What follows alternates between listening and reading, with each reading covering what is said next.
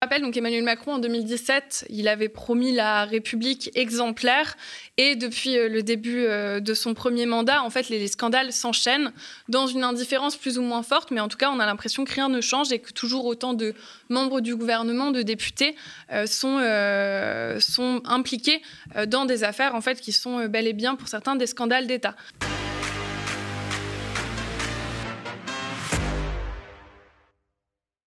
Alors Marion, depuis quelques jours, la presse et les commentateurs évoquent l'interview et les photographies faites par Marlène Schiappa dans Playboy. Ce sujet ne devrait pas nous intéresser un seul instant puisqu'il nous détourne de ce qui pourrait être un scandale d'État dans le contexte déjà tendu de la mobilisation contre la réforme des retraites. Oui, tout à fait. La, vraie affaire euh, par rapport à Marlène Schiappa, c'est pas euh, ce sujet dont beaucoup de gens semblent parler depuis euh, quelques jours et ce qu'on voit qui semble notamment plus intéresser la presse, c'est donc le sujet dont on va parler après. Là, tout à l'heure, avant de venir, j'ai regardé sur Google, j'ai cherché donc Marlène Schiappa et je me suis dit qu'est-ce qu'on va voir principalement? Est-ce que donc on va voir la question de cette une ou cette interview dans Playboy ou les révélations qui ont été faites par Marianne et une journaliste de France 2 eh bien, ça n'a pas manqué. En fait, ce qu'on voit principalement, c'est euh, des résultats donc, qui euh, évoquent cette interview euh, dans Playboy. Donc, contre-feu parfait pour éviter de parler de ce qui pourrait être un scandale d'État. Et donc là, si les, images de Google sont, passées, ce qu'on voit, c'est que seul Ouest France a, dans les derniers résultats que j'ai obtenus, accordé un article donc, sur les fonds Marianne. Et c'est quoi les fonds Marianne, justement? Alors, pour comprendre ce que c'est que les, fonds Marianne, on va faire un petit retour en arrière. Donc, on va revenir deux ans en arrière, au début de l'année 2021. Donc, Marlène Schiappa, qui est donc maintenant secrétaire d'État chargée euh, de l'économie sociale et solidaire, ainsi que de la vie associative, ce qui reste important pour comprendre ce qui se passe aujourd'hui. À l'époque, en 2021, elle était ministre déléguée à la citoyenneté auprès du ministre de l'Intérieur. À un moment, elle lance les fonds Marianne, donc au moment où donc Samuel Paty, qui était professeur d'histoire-géographie à Conflans-Sainte-Honorine, était assassiné par un terroriste islamiste. Donc suite à ça, euh, on a euh, donc des mesures qui sont prises et notamment la création de ce fonds, euh, puisque donc à ce moment-là, le gouvernement veut défendre les valeurs de la République en ligne et lutter contre le cyber-djihadisme. Et il lance un appel à projet de 2,5 millions d'euros euh, de la part, donc, qui est lancé par le comité interministériel de prévention de la délinquance et de la radicalisation. Donc, j'ai parlé de cyber-djihadisme. L'objectif à l'époque, c'est de faire face à la donc euh, je cite un propagande séparatiste et défendre les valeurs républicaines. Euh, donc Marianne, on reviendra après sur le fond de l'article, déjà note que euh, donc ils ont eu du mal à accéder à ces 17 candidatures. Là, tu parles du journal Marianne. Oui, pardon, je parle du journal Marianne et pas du fonds Marianne. Donc le journal Marianne a noté qu'ils ont eu du mal à accéder en fait à ces 17 candidatures.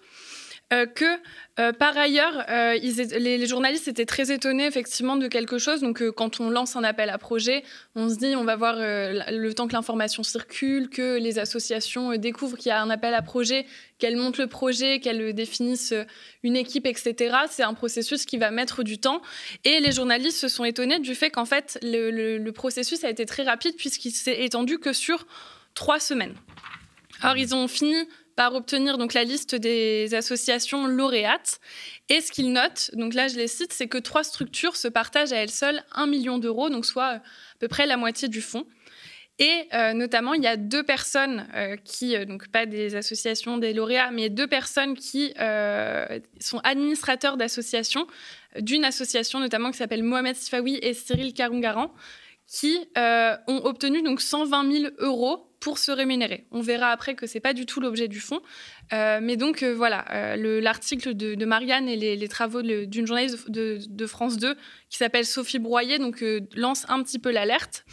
Et c'est pas quelque chose de, récent puisque déjà en fait il y a quelques mois. Donc Marianne avait commencé, le, journal avait commencé à essayer de s'informer. en novembre 2022, Sophia Chikirou aussi a posé une question écrite, hmm. voilà, députée FI euh, NUPES euh, a posé une question écrite qui était restée euh, sans réponse concernant justement la grande opacité dans la démarche d'attribution de, ces fonds. Elle a réitéré sa question donc le 21 mars 2023. Il n'y a toujours aucune réponse qui n'a été donnée concernant les modalités d'attribution. Et on va voir un extrait du reportage de France 2 pour voir un peu ce qui a été découvert. Il y a deux ans, le ministère de l'Intérieur lance un appel à projet pour soutenir des actions en ligne à portée nationale, destinée aux jeunes de 12 à 25 ans exposés aux idéologies séparatistes. le calendrier est serré. En quelques semaines, 17 dossiers ont été retenus pour un montant global de 2 17 600 euros. Après quatre mois d'enquête, nous nous sommes procuré la liste des 17 structures qui ont reçu des subventions. Associations sportives, productions audiovisuelles, éditeurs de bandes dessinées. Des contenus sont mis en ligne. Au total, quelques dizaines de milliers d'euros de subventions pour certaines, plusieurs centaines de milliers d'euros pour d'autres. Quatre associations se partagent près d'un million trois cent mille euros. Parmi elles, l'Union des sociétés d'éducation physique et de préparation au service militaire. 355 000 euros de dotation. Avec pour objectif, selon la convention d'attribution, déployer un contenu multimédia et un message positif de réenchantement des valeurs de la République. Une association présidée à l'époque par Cyril Karounagaran, au sein de laquelle on trouve également Mohamed Sifawi, un expert reconnu des questions de radicalisation. Parmi les productions de l'association, notamment 13 vidéos sur YouTube, dont la majorité ne dépasse pas les 50 vues, un compte Instagram avec seulement 138 abonnés. Qu'est-ce qu'on peut finalement euh, euh, tirer de ces révélations euh, faites par les journalistes de Marianne et de France 2 alors voilà, donc déjà les journalistes, donc, on a Sophie Broyer d'une part et Gérald Andrieux et Gabriel Libert d'autre part. Et ce qui semble se dessiner, c'est qu'il est possible donc, que ce fonds ait servi à rémunérer donc, des, intérêts plutôt personnels que des associations. Donc on le voit dans le, reportage, enfin en tout cas des, projets. Sérieux. Euh, les, les, vidéos, donc quand on regarde, elles sont présentées dans le reportage. En fait, il y a quasiment aucune, aucune, aucun visionnage. Euh, dans les, choses qui ont été créées, par exemple, il y a un compte Facebook qui n'a que 5 amis et globalement aucune publication à son actif. Donc en fait, c'est quasiment du, disons, du travail fantôme avec des personnes. Et ce qui est intéressant aussi, donc les personnes que j'ai citées plus tôt et qui sont citées dans le reportage, qui ont empoché 120 000 euros de salaire, alors que les statuts de leur association euh, interdisaient aux, administrateurs de toucher une quelconque rémunération. Et c'était pas non plus l'objectif de euh, de ces fonds Marianne. Ce que les journalistes notent, c'est que certains mois, ils se sont rémunérés à deux ou trois reprises. Et ce ne sont sans doute pas donc les dix salariés euh, de cette mission-là qui ont été rémunérés, mais euh, seulement eux. Et euh, ce qui leur permet d'affirmer ça, c'est qu'ils ont pu consulter les relevés bancaires de l'association, qui montrent qu'il y a eu assez peu de mouvements d'argent et vers un nombre très restreint de personnes. Voilà, peut-être quand même noter, là je voyais ça tout à l'heure, que certaines personnes donc, évoquées dans l'affaire ont commencé à, répondre et surtout que le secrétariat d'État à la citoyenneté qui est dirigé par euh, Sonia Baquès, qui est aussi rattachée au ministère de l'Intérieur, a annoncé qu'ils allaient euh, diligenter une enquête et rendre des conclusions fin euh, mai 2023. pour autant, même en attendant quand même, il y a quand même beaucoup de choses, disons, qui restent euh, très très euh, douteuse et euh, par exemple Marlène Schiappa globalement refuse de répondre.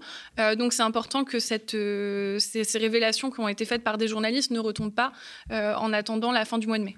On peut dire que c'est quand même un mépris assez manifeste de refuser de, répondre à, des questions de journalistes avec des faits aussi fortement étayés. Quand même, a priori, quand on est au service de l'État, on a un devoir bah, de, répondre quand on nous pose des questions, quand des journalistes en plus des journalistes du service public, pour le coup, nous posent des questions. Ben, on voit bien que derrière l'affaire Playboy, il y a quelque chose de beaucoup moins anecdotique. On peut parler de scandales et, et ces révélations s'ajoutent en réalité à une longue liste de scandales que connaît l'entourage du président Emmanuel Macron. Oui, tout à fait. Euh, pour rappel, donc Emmanuel Macron, en 2017, il avait promis la République exemplaire. Et depuis euh, le début euh, de son premier mandat, en fait, les, scandales s'enchaînent dans une indifférence plus ou moins forte. Mais en tout cas, on a l'impression que rien ne change et que toujours autant de membres du gouvernement, de députés, sont, impliqués dans des affaires, en fait, qui sont bel et bien, pour certains, des scandales d'État. Alors, avant de venir, j'ai regardé. Donc, déjà, bon, c'était Alexandre Benalla, il y a Éric Dupont-Moretti. Euh, quelqu'un qui était un peu passé sous les radars, qui n'est plus ministre délégué aujourd'hui, mais qui était Alain Griset lors de la précédente mandature, euh, qui avait été condamné à six mois de prison avec sursis et trois ans d'inéligibilité avec sursis pour déclaration incomplète de son patrimoine.